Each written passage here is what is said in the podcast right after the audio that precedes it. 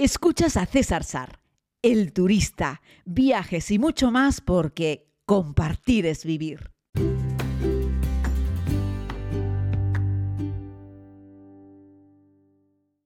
Saludos a todos y a todas, querida comunidad. Les hago este podcast desde la Ciudad de México. Eh, llegamos ayer en la madrugada, aterrizamos cuatro y pico de la madrugada. Por cierto, muy bien el vuelo de Iberia, este A330-900 en el que volamos, estaba bien.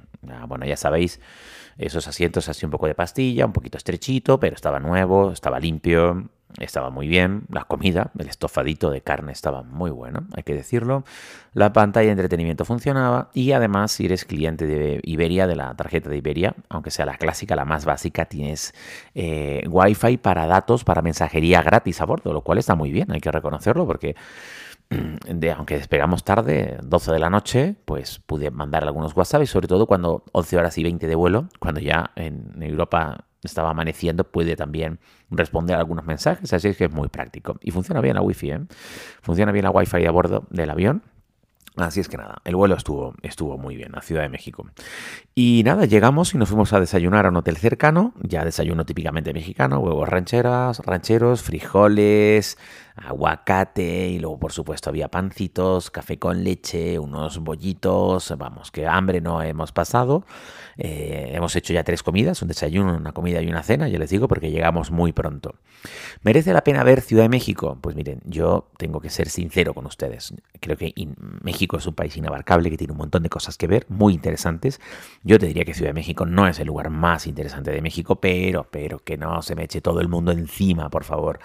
Siempre os digo que México es mi país favorito de Norteamérica, que hay un montón de cosas que ver, que estamos aquí para visitar fundamentalmente Guanajuato. Hacia donde vamos ahora, yo termino el podcast, desayuno y nos vamos a Guanajuato. Pero hay cosas que ver en Ciudad de México si entras y sales por Ciudad de México, sin duda, claro que sí, por supuesto que merece la pena. ¿Qué es lo más destacado para mí?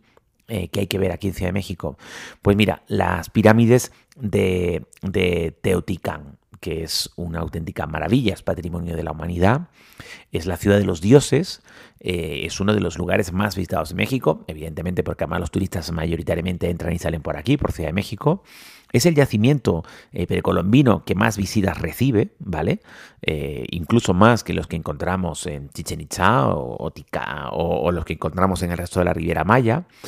y la verdad es que es un valle enorme, tiene 64 kilómetros cuadrados, de los cuales 8 están protegidos, son parque, y, dentro de ese 68 pues hay un porcentaje pequeño, que es lo que está excavado o, lo que está, eh, lo que se ve sobre, eh, sobre el suelo, ¿no?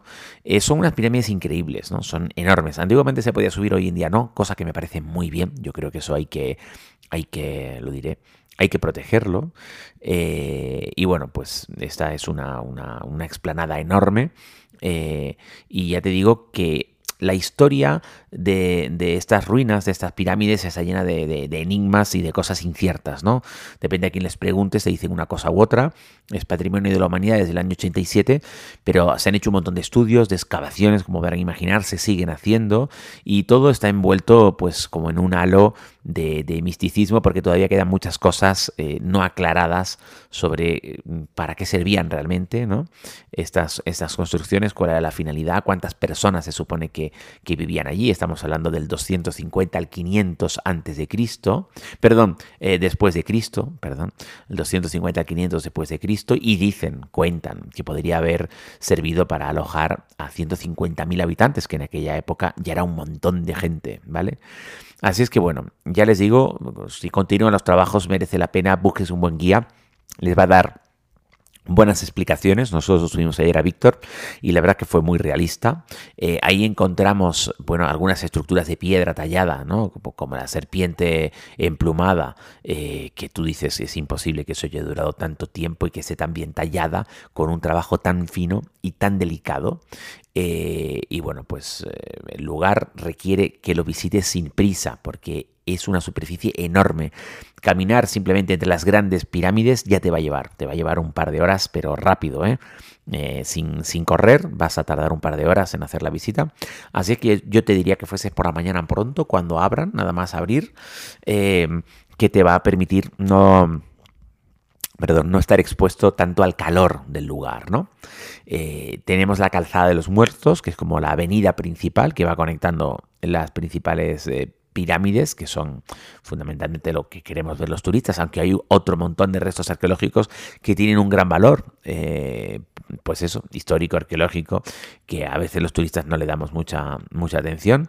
Eh, bueno, digo que no se puede subir a las principales eh, pirámides, aunque hay una de las pequeñas que en realidad subes a una pequeña esplanada para poder ver precisamente todas esas esculturas en piedra, que sí se puede acceder, pero vamos, es un tramo pequeñito.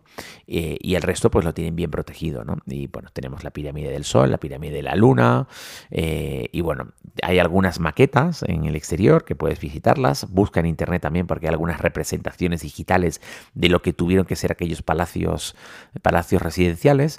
Ya te digo, aunque no seas un gran amante de la arqueología, te va a merecer la pena verlo. Si además quieres hacer algo diferente y vas a pasar la noche cerca, puedes eh, volar en uno de los globos que despegan muy cerca de ese yacimiento arqueológico y a veces lo pasan por un lado o lo pasan directamente por encima, ¿vale? Depende de cómo sople el viento. Evidentemente ni salen, ni, ni, despegan, ni toman tierra en el propio yacimiento, pero vuelan desde muy cerca. Lo digo porque nosotros ayer, ya te digo, estábamos desayunando, aterrizamos cuatro y media, desayunando seis y media, y a las ocho salimos hacia el parque porque abría las nueve y estábamos ahí un poquitito antes de la apertura del parque y veíamos ya eh, unos cuantos globos que ya estaban como volviéndose, estaban bastante altos, pero que despegan bastante cerca. Nosotros vamos a hacer un vuelo de globo, pero lo vamos a hacer en Guanajuato, no lo vamos a hacer aquí en Ciudad de México, donde solo hacemos una noche. Es decir, ayer hemos pasado un día entero porque pensad que llegamos de madrugada, es decir, toda una noche a bordo y todo un día de actividad y hemos dormido. Yo hoy además me he despertado muy pronto, a las 5 de la mañana tenía una radio y a las 6 y 20 tenía otra radio. Así es que hoy además me ha tocado dormir poco. Y ahora emprendemos ruta por carretera hacia Guanajuato.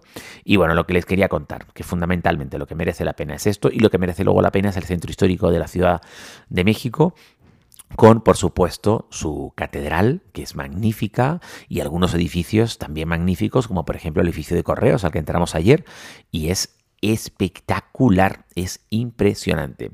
Y como sabéis que estamos aquí por la Noche de las Ánimas y el Día de los Muertos, pues la Ciudad de México ya la están decorando, en la plaza principal estaban montando ya aquellas caterinas enormes y un eh, lo diré, y un altar por cada uno de los estados mexicanos. ¿no? Además a eso le sumas que ahora es la Fórmula 1 y aquí tenemos un cacao espectacular, por eso la ciudad está llena de gente. La Noche de los Muertos más la Fórmula 1, pues ahí lo tienen. ¿no? De hecho han hecho coincidir la Fórmula 1 con la, con, precisamente con la celebración de la Noche de los Muertos para que los visitantes puedan disfrutar también de esta celebración. ¿Merece la pena celebrarlo en México? Eh, ¿Capital? Sí, pues también, ¿por qué no decirlo? Porque en cualquier rincón de México al que vayas en la noche de las ánimas y los días de los muertos vas a disfrutar de un espectáculo magnífico, sensacional, hecho por los propios mexicanos, por la gente de la calle que abre las puertas de sus casas para enseñarte sus altares o que directamente construyen y hacen sus altares en las puertas de sus casas. Pero de eso les hablaré en otro podcast, por supuesto, no les voy a hablar hoy sobre eso, simplemente quería hablarles de Ciudad de México y decirles, por supuesto, que es cierto que hay que andarse con ojo con respecto a la seguridad. Ayer, precisamente uniendo ese palacio de correos con el lugar donde íbamos a cenar, pues una señora salió detrás de nosotros diciéndonos que no entrásemos por aquella calle, sino que tomásemos una paralela, que la cosa estaba fea por allí.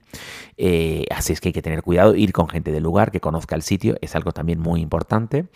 Y eso que estábamos en el mismísimo corazón del centro histórico de la Ciudad de México. Ya no te digo si te vas a un barrio, ¿vale? Así es que bueno, hay que andarse con ojo, un poco de sentido común. Ayer le decía a la comunidad cuando estábamos caminando por el centro haciendo fotos que nosotros pues somos europeos y vamos con nuestros iPhones mayoritariamente o con nuestros Samsung caros y hay que tener cuidado porque puede pasar alguien y directamente te quita el teléfono de las manos y se va corriendo. Ojo, ¿eh?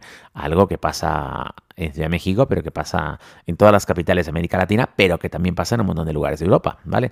Pero es cierto que aquí existen algunos problemas importantes de seguridad. Lo único que hay que hacer es tener un poco de precaución cuidado y atención. Así es que un transporte privado para ti también puede ser muy bueno.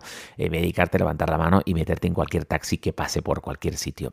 Hay transporte público, les recomiendo de día y en las horas punta en las que la gente va y viene a trabajar, pues está perfecto, no hay ningún problema. Yo no me metería en el metro de Ciudad de México a las 11 de la noche, sinceramente. Yo no lo haría ni me metería en uno de esos busitos a las 11 de la noche en Ciudad de México, aún sabiendo a dónde voy, porque no tengo muy claro por dónde pasa. Y eres un caramelito aquí en Ciudad de México. Y ya está. Eh, me gusta ser honesto. Yo puedo, podría ponerme aquí en este micrófono y decir que no hay ningún problema en México con la seguridad, pero no es cierto. Aunque es cierto que yo nunca he tenido un problema. O sea, yo nunca he sido víctima de un delito en México, nunca me ha pasado nada. Pero es cierto que hay que tomar una serie de precauciones y andarse con un poco de cuidado. Así es que nada, entre nosotros, que para eso es este podcast, que con un día en Ciudad de México o dos, como mucho, tienes de sobra y a partir de ahí a recorrer, que el país es grande, extenso y maravilloso y a eso nos vamos nosotros, rumbo a Guanajuato. Pero eso será otra historia. Nos escuchamos, si te parece, mañana.